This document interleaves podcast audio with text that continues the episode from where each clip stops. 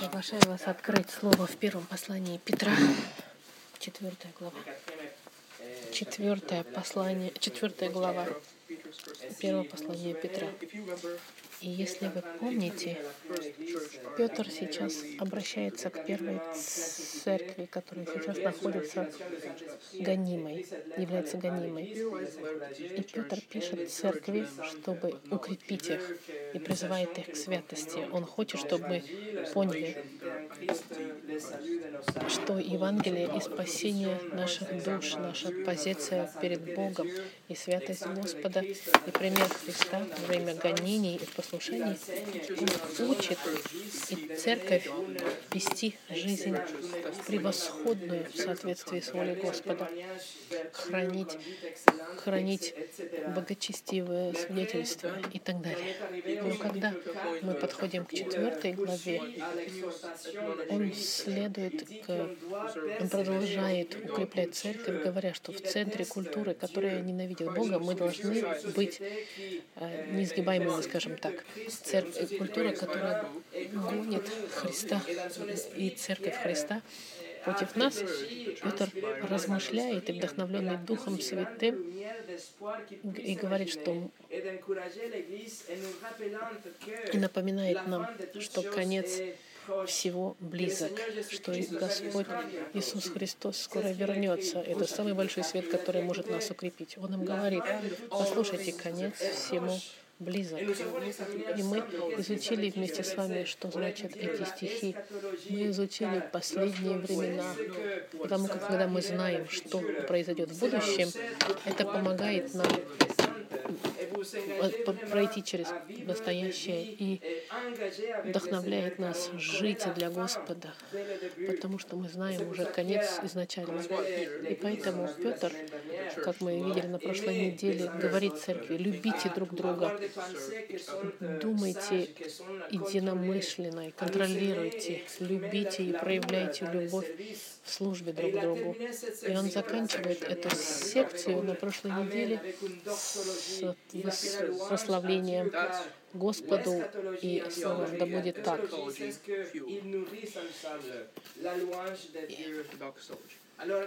Это как если бы Петр сейчас находился на вершине духовного прославления. Он славит Господа, он говорит, что вся слава принадлежит Господу, что через Господа Христа вечно славного.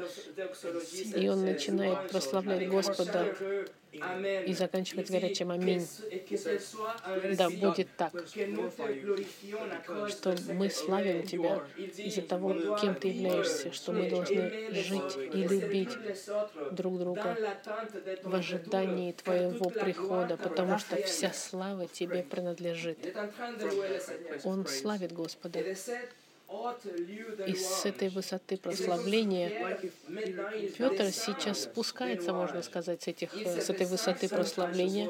И заново концентрируется и смотрит вокруг себя и видит гонимую церковь. И сейчас он опускается, можно сказать так, вниз к своим братьям и сестрам, к изгнанным, те, кто сейчас страдает. И он говорит, вот оно, страдание, оно реально. Мы сейчас живем среди волков, среди огня. И с этим в мыслях он начнет новую секцию с 12 по 19 стих, который заключит четвертую главу. Но теперь Петр как бы спускается с, этого, с этой вершины духовной прославления, в котором он находился, как бы фигуративно, чтобы еще раз нам говорить о страдании и реальности страдания церкви. И это мы сегодня увидим сегодня. Но того, как начать, давайте помолимся. Господь, мы не хотим страдать, но мы знаем, что это придет. Слово Твое обещает. Мы не хотим страдать из-за нашего греха или за плохих наших решений, неправильных, глупых, но мы готовы страдать за праведность за те убеждения, которые соответствуют Твоей воле. И если Ты, Господь, и мы просим, чтобы Ты использовал это слово, которое Ты вдохновил более двух тысяч лет, чтобы Ты укрепил церковь, сегодняшнюю, чтобы подготовить нас к моменту страдания, которое придет. Дай нам, Господь, сердце открытое, чтобы понимать, и слова, чтобы мы могли делиться, и чтобы Твое имя было прославлено проповеди Слова Твоего именем Христа. Аминь. И сегодняшнее послание называется «Огненные искушения» огненные испытания, можно так сказать. И начнем с вами с 12 по 19 стих. Это последняя секция, 4 глава, 12 по 19 стих. 1 Петра. Наш. Начинаем. Петр пишет. Возлюбленные, огненного искушения и испытания вам посылаемого не чуждайтесь, как приключения для вас странного. Но как вы участвуете в христовых страданиях, радуйтесь, да и в явлении славы его возрадуетесь и восторжествуете. Если злотловят вас за имя Христова, то вы блаженны, ибо Дух славы, Дух Божий почивает на вас. Теми Он хулится, а вами прославляется. Только бы не пострадал кто из вас как убийца, или вор, или злодей, или как посягающий на чужое. А если как христианин, то не стыдитесь, но прославляй Бога за такую участь. Ибо время начаться суду с Дома Божия. Если же прежде с нас начнется, то какой конец непокоряющимся Евангелию Божию? И если праведник едва спасается, то нечестивый и грешный где явится? Итак, страждущие по воле Божией да предадут Ему, как верному Создателю, души свои, делая добро.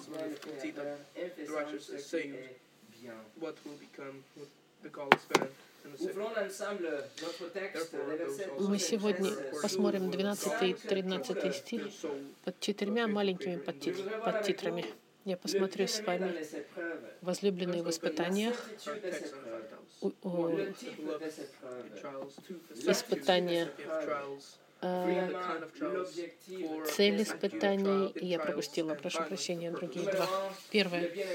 Возлюбленные в испытаниях. Посмотрите со мной первую часть стиха 12.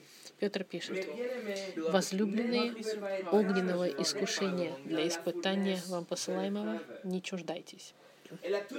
И самое первое, что мы видим здесь, друзья мои, это что Петр называет церковь возлюбленной. С этой фразой и с этими словами Петр представляет последнюю секцию, которая идет до конца четвертой главы, и он использует то же самое, когда опять представляет новую секцию. И это слово происходит от слова агапе, которое мы с вами изучали. Это жертвенная любовь Божья, совершенная Божья любовь, божественная любовь. Петр сейчас напоминает церкви, что они его возлюбленные. Он говорит, и он по-настоящему беспокоится за церковь, он переживает за них. Он пишет это, потому что он их любит.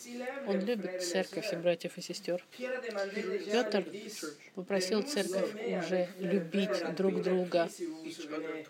Если вы помните, в первой главе 21 стихе и на прошлой неделе в 4 стихе, 8, в 4 главе 8 стихе, он не, не призывает к поверхностной любви, он призывает нас любить друг друга горячо, с настоящей любовью, которая является производством, результатом нашего нового рождения. И здесь Петр, как, если хотите, сейчас испытывает э, то, что проповедует. Он называет братьев и сестер возлюбленными, потому что он по-настоящему любил церковь.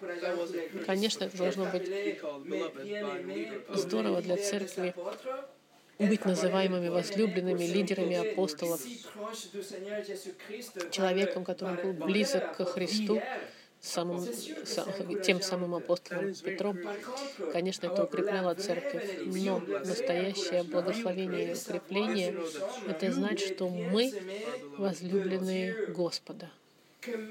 Что даже если нам кажется, что Господь нас забывает во время испытаний, порой нам кажется, что Он нас иногда не любит во время гонения, или если нам кажется, что Он о нас не заботится во время наших болезней, например, на самом деле Он нас любит и переживает и волнуется, и Он нас так любит, что даже когда мы еще были грешниками, Иисус умер ради нас. Именно во время этих испытаний, гонений и искушений, в моменты, когда вещи, кажутся, не идут так, как мы бы хотели, мы в этот момент искушаемы поставить под вопрос любовь Господа. Мы задаемся вопросом, если Он нас по-настоящему любит, если Он заботится о нас по-настоящему. Однако здесь мы видим напоминание через Петра, где написано, что Бог нас любит неизменным образом, что Он нас любит так же, как Он нас возлюбил еще до того, как сотворил Вселенную. Он уже излил свою любовь заранее на каждого из нас христиан.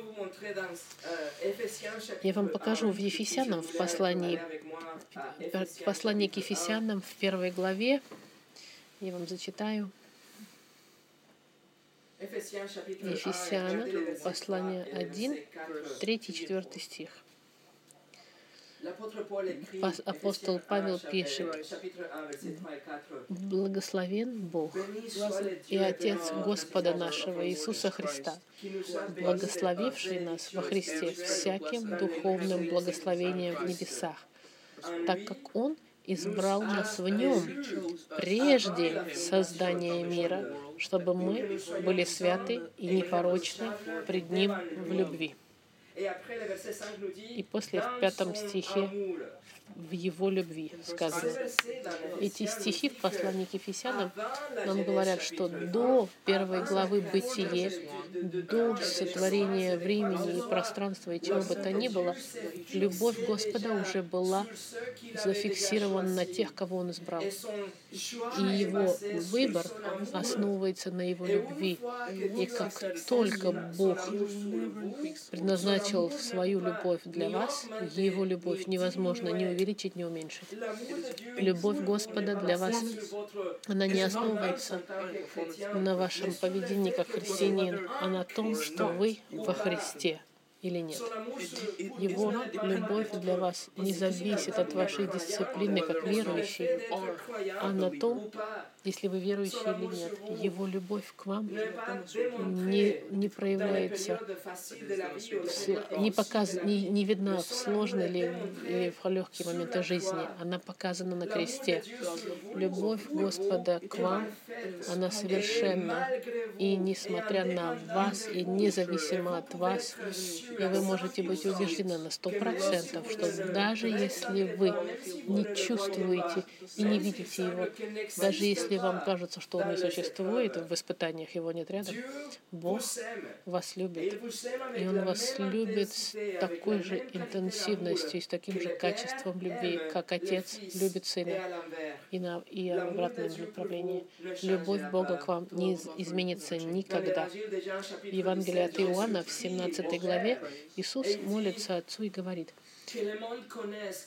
«И да познает мир, что Ты послал меня и возлюбил их, как возлюбил меня».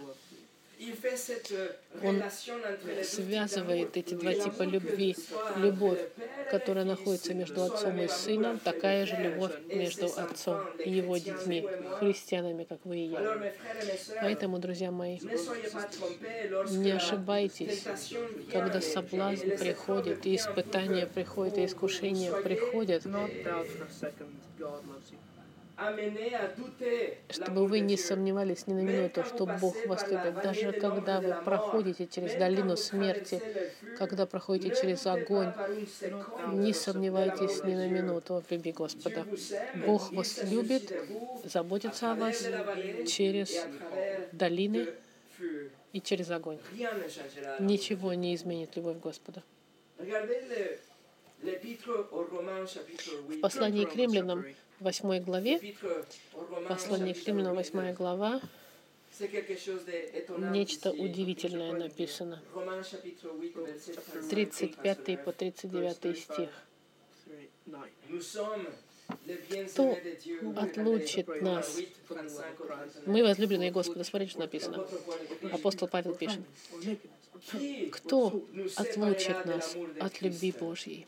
Скорбь, или теснота, или гонение, или голод, или нагота, или опасность, или меч, как написано. За тебя умерщвляют нас всякий день, считают нас за овец, обреченных на заклание.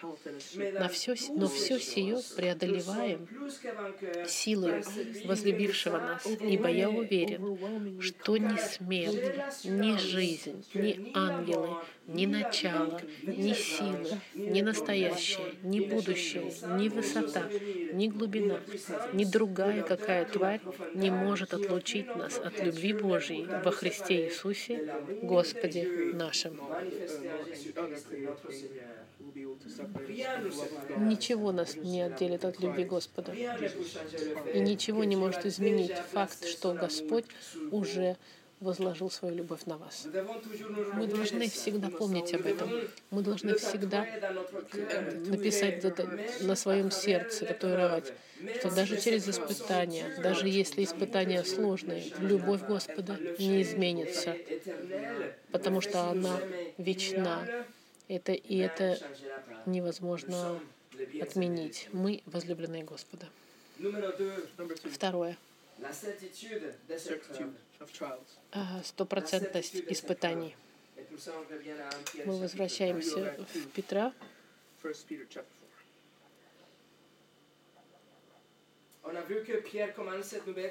Мы видели, что Петр начинает эту новую секцию,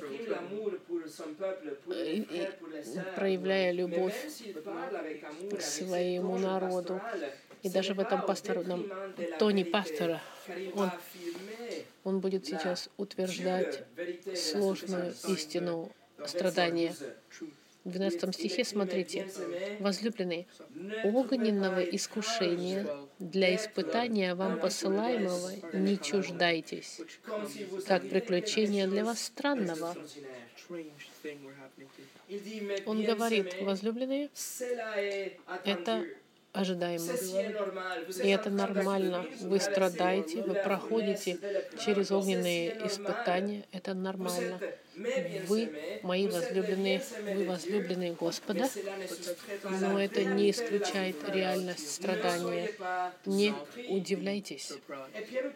И Петр использует здесь греческое слово, которое говорит о сильной реакции удивления, когда что-то новое, неожиданное, странное. Вот это удивляйтесь как нечто, что вне нормы. И он пишет это в такой форме грамматической, что он как бы запрещает, можно сказать, продолжительность реакции удивления. Не нужно быть удивленным, когда мы понимаем, что страдания придут на наш путь. Это не, не странно, это не новое в жизни христианина. Не нужно удивляться. Петр сейчас говорит, друзья мои, пусть это для вас не будет новинкой, чтобы вы не убеждались, и это не приводило вас к безнадежности. Не реагируйте чрезмерно, когда вы попадете в испытание. Нельзя думать, что потому что вы христианин или христианка, у вас не будет испытаний. Не нужно думать, что у вас будет жизнь в розовом цвете. Нет, это наоборот. Это противоположность. Петр пишет, не удивляйтесь искушениями, испытаниями, потому что это не новое. Это не необычное нечто или странное. И если вы посмотрите последнюю часть 12 стиха, Петр пишет, как если бы что-то с вами происходило странное, как приключение для вас странного, видите? Это не нечто необычное или новое, или неожиданное. Это норма. Вы страдаете за праведность, вы проходите через испытания в жизни, и это норма. Вы потому что вы христианин, и это норма. Почему? Потому что Иисус уже об этом сказал открытым образом. Он сказал, что это норма, и это нужно ждать. Послание к Иоанну, 15 стих, главе написано, «Если мир вас ненавидит, знаете, что он ненавидел меня сначала. Если бы вы были от мира, мир бы вас любил, но потому как вы не от мира, и я избрал вас из мира. Из-за этого мир вас ненавидит. Помните о слове, когда я вам говорил, что слуга не больше своего хозяина. Если мир меня гнал, он будет гнать вас тоже. Господь еще раз говорит, что это понятно, что именно то, что Он нас избрал вне мира, вы автоматически становитесь врагом мира. Вы принадлежите теперь Христу. Вы больше не принадлежите миру. И потому что мир ненавидит Христа, таким образом Он будет вас ненавидеть тоже. Видите, насколько это нечестно и далеко от истины библейской, которые мы слышим часто послания, когда вам говорят, что если вы придете ко Христу, у вас будет любо... жизнь без испытания. Они обещают вам вашу лучшую жизнь сейчас. Но истина, которую Иисус вам сказал, Он сказал, что нужно подсчитать все, может предусмотреть все цену становиться христианином. Она будет вам стоить всего.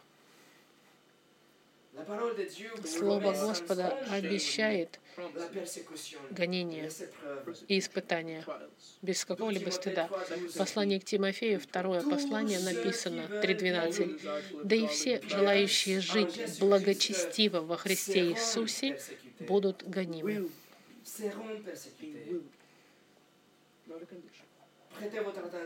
Обратите внимание. На лист, написанный Маккартоном. Он описывает страдания а, которые проходят, происходят в жизни христианина, и вот что написано. Гонение за, за праведность, оскорбление, гонение, злословие в Матфея 5 главе, отвержение в 10 главе, избиение в 10 главе Матфея, ненависть от вашей семьи в 10 главе Матфея, ненависть от мира, Иоанн 15 глава, тюрьма в течение всей книги Деяний, избиение, как это происходило с, с Павлом и со Стефаном, стыд, стыд в деянии, страдания, испытания и сложности в 14 главе Деяний, непонимание и отвержение в послании к Коринфянам, сложности, гонения, печаль, неприятности и боль в Коринфянах, удары кулаками в Коринфянах, ненависть от мира в первом послании от Иоанна и испытания горячие, о которых пишет Петр в нашем тексте сегодня и так далее. И так далее. Петр здесь, в 12 стихе, нам говорит указание не удивляться, но знать, что где-то, каким-то образом, одним или другим, какое-то определенное измер... как бы измерение, мы будем испытывать унижение и ненависть от мира. Это сто процентов. Чарльз Спurgeon написал, Бог искупил нас и позвал нас поименно, и мы Его. Мы могли бы прийти к заключению, что мы должны просто жить и наслаждаться нашей жизнью во всевозможной роскоши. И как избранный народ, быть защищенными от любых ураганов жизни. Но, возлюбленные, это не так. Если вы наследники Царства Божьего, вы также наследники испытаний. Если вы солдаты армии Христа, вы не предназначены к победе без конфликтов. И если вам готовлена корона на небесах, то, безусловно, вас ждет крест здесь, внизу.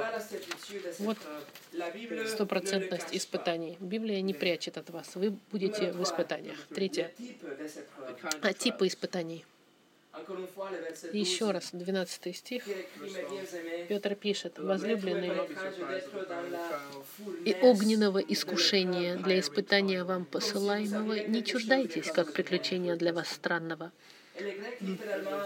Греческое переводит буквально «не удивляйтесь об огне, который горит вокруг вас». Огонь, который горит вокруг вас, не пугайтесь. И слово говорит о процессе горения нечто, что горит, используется только дважды в Новом Завете здесь и в Откровении в 19 главе, когда Иоанн описывает Вавилон, который горит. Поэтому здесь Петр использует, чтобы показать интенсивность этих испытаний. Но также потому, что в контексте историческом братья и сестры буквально были сжигаемы римлянами и, и императором Неро. Давайте я вам напомню исторический контекст этой, этого письма. Мы с вами пересмотрели это, когда мы посмотрели первую главу. Но я хочу вам напомнить об этом, чтобы вы увидели буквальный огонь, с которым сталкивалась церковь. 19 июля 1974 года столица мира, то есть Рим, сгорела и сгорела до тла. Все здания сгорели, все дома, все конструкции, которые были из дерева, и близко друг к другу находились, огонь очень быстро распространился по всему городу, и стало невозможно его остановить. Огонь горел в течение трех дней, и весь Рим полностью сгорел. Все.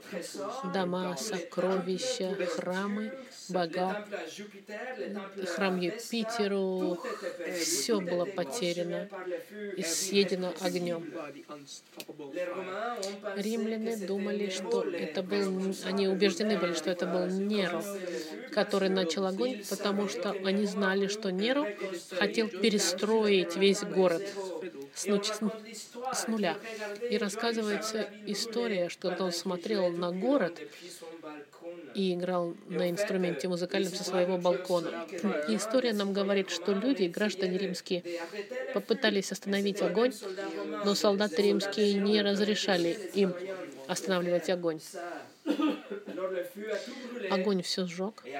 И после этого Неро построил Домус Аурея, для латинского для слова Бога. Это был массивный комплекс, который включал в себя поля, и, и сады, и виноградники, 300 комнат для его при, приглашенных, и даже и также построил статую колоссального размера из бронзы 35 метров высоты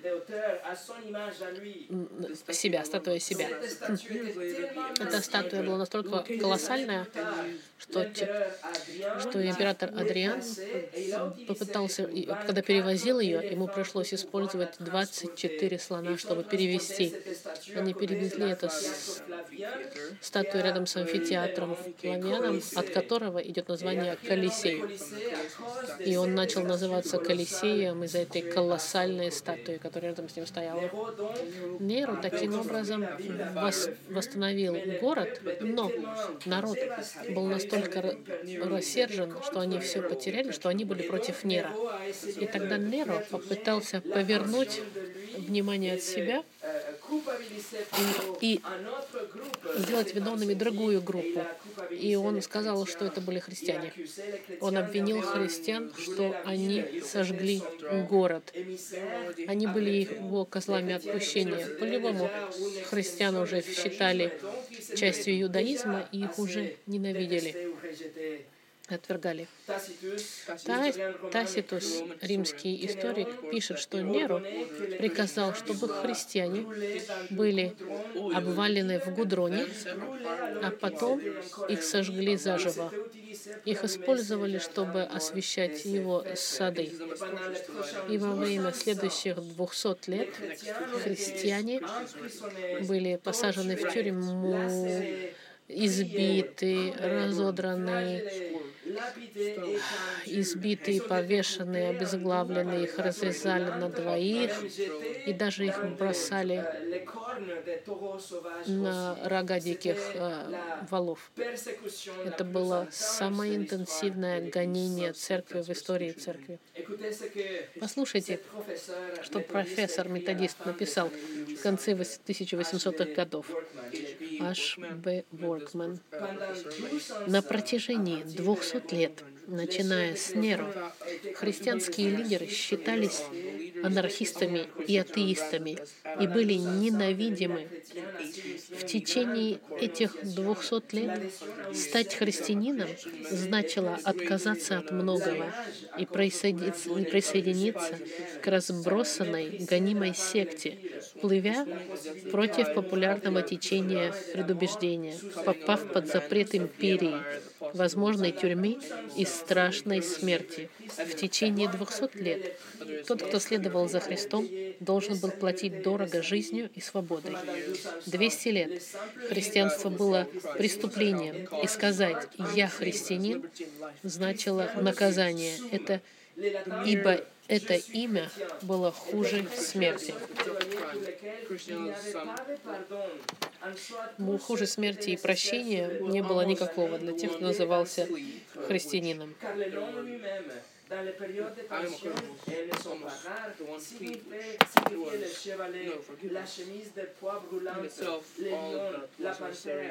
le cas des jeunes filles, une infamie pire que la mort.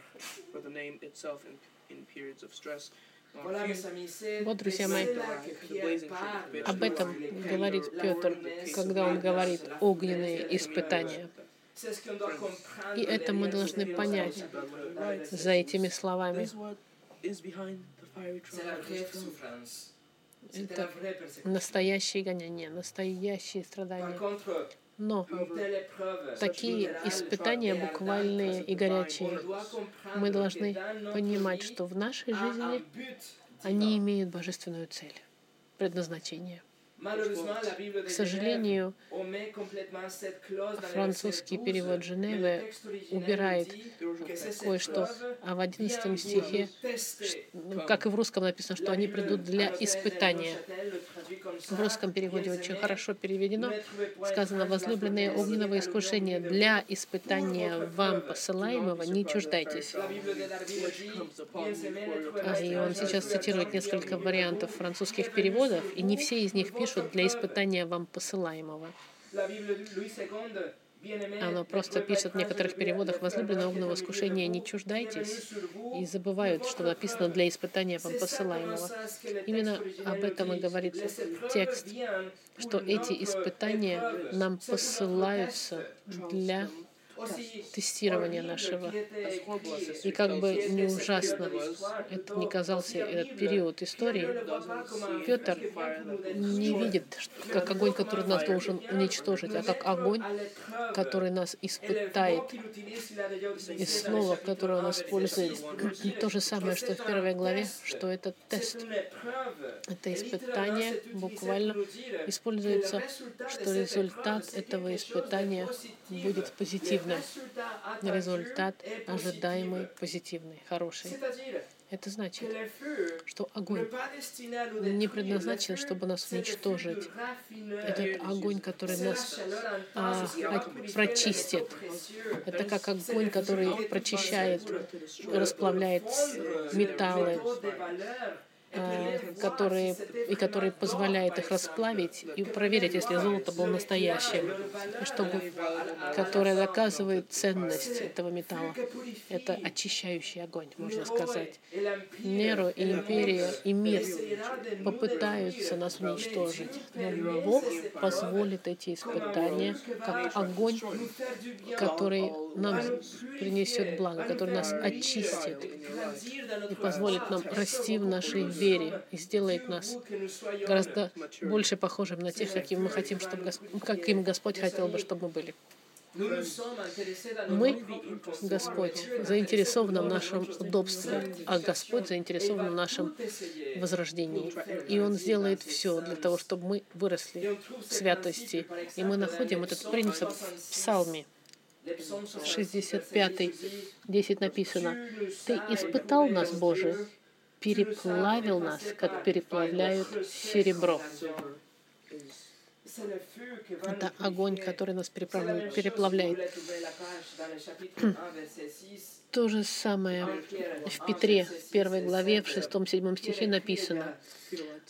Петр еще уже написал, «О сем радуйтесь, поскорбев теперь немного, если нужно, от различных искушений, дабы испытанная вера ваша оказалась драгоценнее гибнущего, хотя и огнем испыта, испытываемого золота, к похвале и чести и славе в явлении Иисуса Христа. Это горячие испытания, которые болезненны, но через которые мы становимся сильнее. Это огонь, который докажет настоящность, можно так сказать, нашей веры. И мы не должны удивляться этим испытаниям, потому что именно таким образом Господь нас приведет к росту.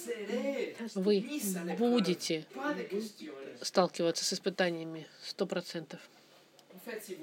Если вы посмотрите наш текст,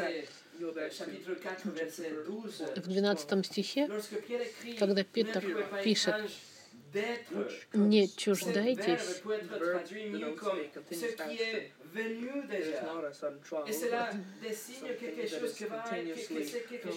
он говорит о том, что уже пришло и что будет еще продолжаться. Это не то, чтобы испытание, которое пришло и закончилось. Нет, форма, в которой написано, что это постоянная форма. У нас постоянно идут испытания, искушения, проверки, постоянно с нами.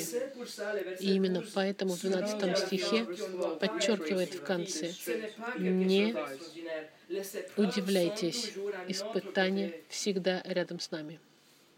В Марке Петр сказал Иисусу, что он ты не должен страдать на Христе. Петр был против страдания Христа. Ему было странно, что его хозяин будет страдать. Но теперь, когда Петр пишет, он говорит, что это странно, что христианин не переходит через испытания. И поэтому он говорит, будьте готовы. С одной стороны, есть шок, неизбежный с миром, который будет пытаться нас уничтожить, столкновение. Но с другой стороны, всевластие, рука всевластная Господа, которая будет использовать это, чтобы нас очистить и заставить нас понять вещи в нашем характере, которые мы должны поменять, чтобы нас помочь нам созреть в вере и в святости.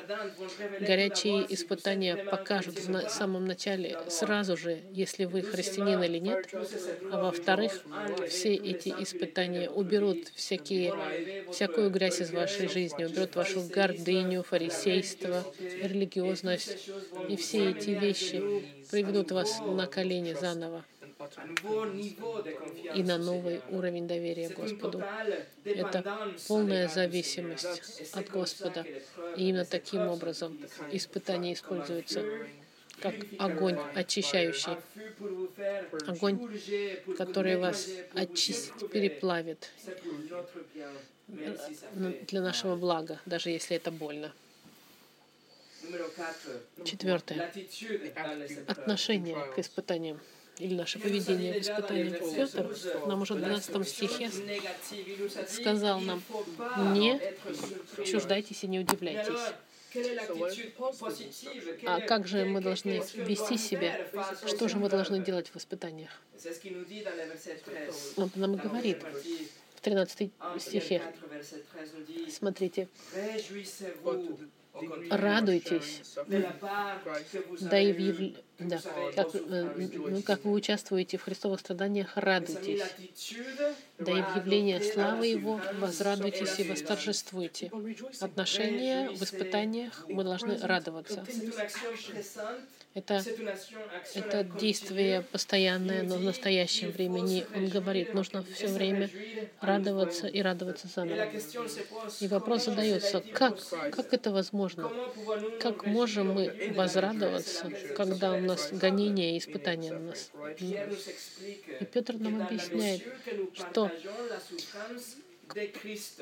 если мы разделяем страдания Христа, то есть страдания за праведность, тогда мы сможем радоваться. И, конечно, потому что это нам покажет, что мы в той же самой команде, как и Господь, мы защищаем те же самые а, убеждения, как и Господь Христос.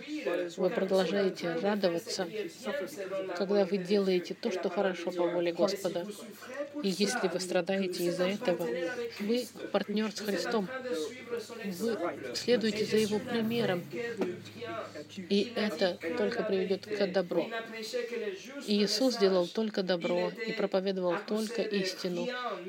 И вы даже не смогли ни в чем обвинить те, кто его обвиняли. У него был совершенный характер, он никогда не согрешил. И если мы гонимы, потому что мы следуем его примеру, значит, мы с хорошей стороны. Когда друзья вас оставят из-за вашего положения по поводу истины, или ваши коллеги отвергнут вас из-за вашей позиции о морали, их соседи будут смеяться над вами о том, что вы думаете по поводу брака, или император решит вас гнать и наказывать из-за вашего и вашей веры во Христа, вы можете возрадоваться, потому что это очевидно, что вы не принадлежите этому миру, и ваше место не здесь, но в Царстве Господа. Рай является вашим домом, а не здесь. Поэтому возрадуйтесь и продолжайте радоваться. Это Иисус сказал в заповедях блаженства. В Матфеи 5 глава, 5 э, глава, 10 по 12 стих. Иисус сказал,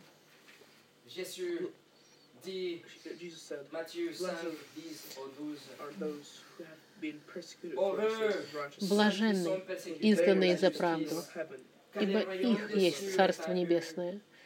Блаженны вы, когда будут поносить вас и гнать и всячески неправедно злословить за меня. Радуйтесь и веселитесь, ибо велика награда ваша на небесах. Так гнали и пророков, бывших прежде вас.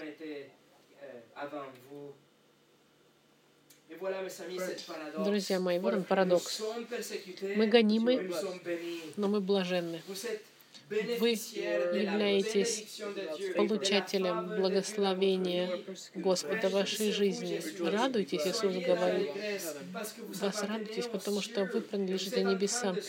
И вы идете по шагам пророков, но также Господа Христа. Это не значит о страдании ради страдания. Никто не хочет страдать, но страдать как герой.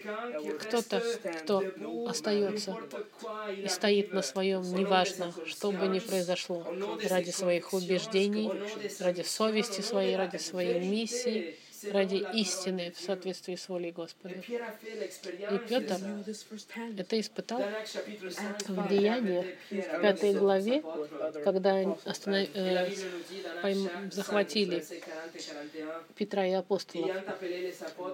Они послушались его и, призвав апостолов, били их и, запретив им говорить о имени Иисуса, отпустили их. Они же пошли из Синедриона, радуясь, что за имя Господа Иисуса удостоились принять бесчестие.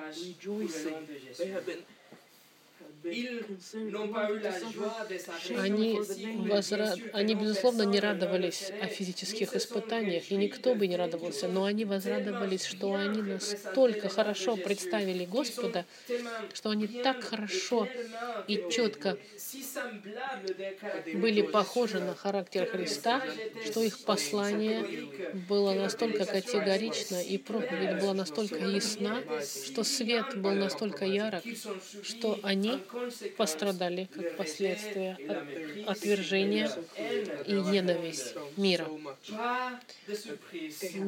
Не удивляйтесь, но радуйтесь. Они не удивились, но возрадовались. И пятое в заключении. Цель испытаний. Цель испытаний мы возвращаемся в наш, наш текст.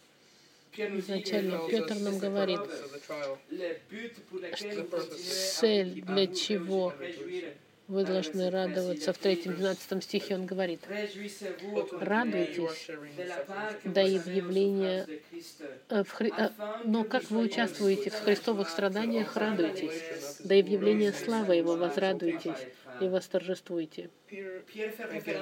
Петр сейчас говорит еще раз о славе, которая придет во время второго прихода Христа, в откровении Его славы, в момент, когда все небеса и все глаза увидят Христа, но не как страдающего слугу, но как славного царя царей и Господа Господь.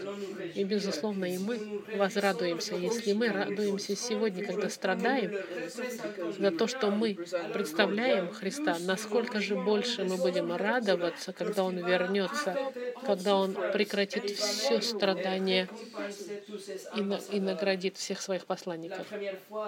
Впервые, когда Иисус пришел, Он пришел, чтобы прожить совершенную жизнь и отдать свою жизнь в обмен на вашу. Он был избит и, и убит, и, и, но миссия его была таковой — умереть вместо вас. Мы должны были брошены в ад вместо него, потому что мы нарушили закон Божий. Но Христос отдал свою современ... совершенную жизнь вместо нашей, оплатив на кресте за наши грехи отдав свое тело на кресте. Он кровоточил и умер, как агнец. Но через три дня он воскрес и вознесся по правую руку от Господа к славе, которая ему принадлежала в начало вечности. И когда мы каемся и доверяем Господу Христу, Господь нам бесплатно отдает, кредитирует, можно сказать, кредитирует нас совершенством Христа.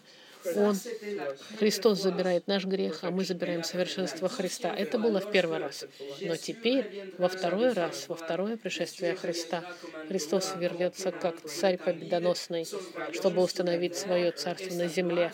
И слава Его будет видима всеми. Иисус сказал в отношении своего второго прихода, будущем. В Матфея 24, 30 он сказал, «Когда явится знамение Сына Человеческого на небе, и тогда восплачутся все племена земные и увидят Сына Человеческого, грядущего на облаках небесных, силой и славою великой. Дальше он говорит, и пошлет ангелов своих с трубою громогласную, и соберут избранных его от четырех ветров от края неба до края. Когда он придет, все мы, кто были гонимые, мы все будем в радости, будем невероятной радости, ликующими. Сейчас мы пока должны продолжать радоваться, страдая, а в тот день у нас будет полное ликование, когда Он вернется. Продолжаем, друзья мои, таким образом радоваться сегодня, когда мы проходим через испытания, каким бы ни был уровень и интенсивность этих испытаний, потому что нужно помнить, что мы возлюбленные Божьи, и что ничего не изменит эту любовь. Мы можем радоваться также, проходя через испытания, потому что мы уверены, что то, что происходит сегодня для нас это хорошо, потому что это нас меняет, расплавляет и уничтожает все ненужное и открывает настоящее золото нашей веры. Возрадуемся, потому что в конце концов мы однажды будем в радости и в ликовании, когда Иисус вернется, и Его возвращение, оно неизбежно. Поэтому возрадуемся, помолимся. Господь Иисус, это правда, что мы не хотим страдать. И перспектива страданий сама по себе нас пугает. Мысль, которую мы пытаемся отвергнуть и избежать, мы бы хотели, чтобы это было подальше от нас. Но мы признаем в Твоей мудрости и в Твоем предвидении, в Твоем всевластии, если Ты решаешь Господь, проговорить к нам в Своем Слове, в этом тексте и напомнить нам через историю Церкви, что страдание, оно реально. Помоги нам, Господи, быть готовыми. Мы не хотим страдать из-за нашей собственной глупости, из-за нашего греха или за вещи, которые были результатом наших глупых поступков. Но если мы должны страдать за Твою истину, за Твое Слово, за Твою честь, и когда это страдание придет, Господь, пожалуйста, укрепи нас сегодня через Слово Твое, через наше братство с братьями и сестрами во Христе, через молитвы или через все способы, которые нам дал Господь, укрепи нас, чтобы мы могли расти в зрелости, быть готовыми принять Тебя однажды еще раз и возрадоваться и ликовать, когда Ты придешь. Именем Христа мы молимся. Аминь.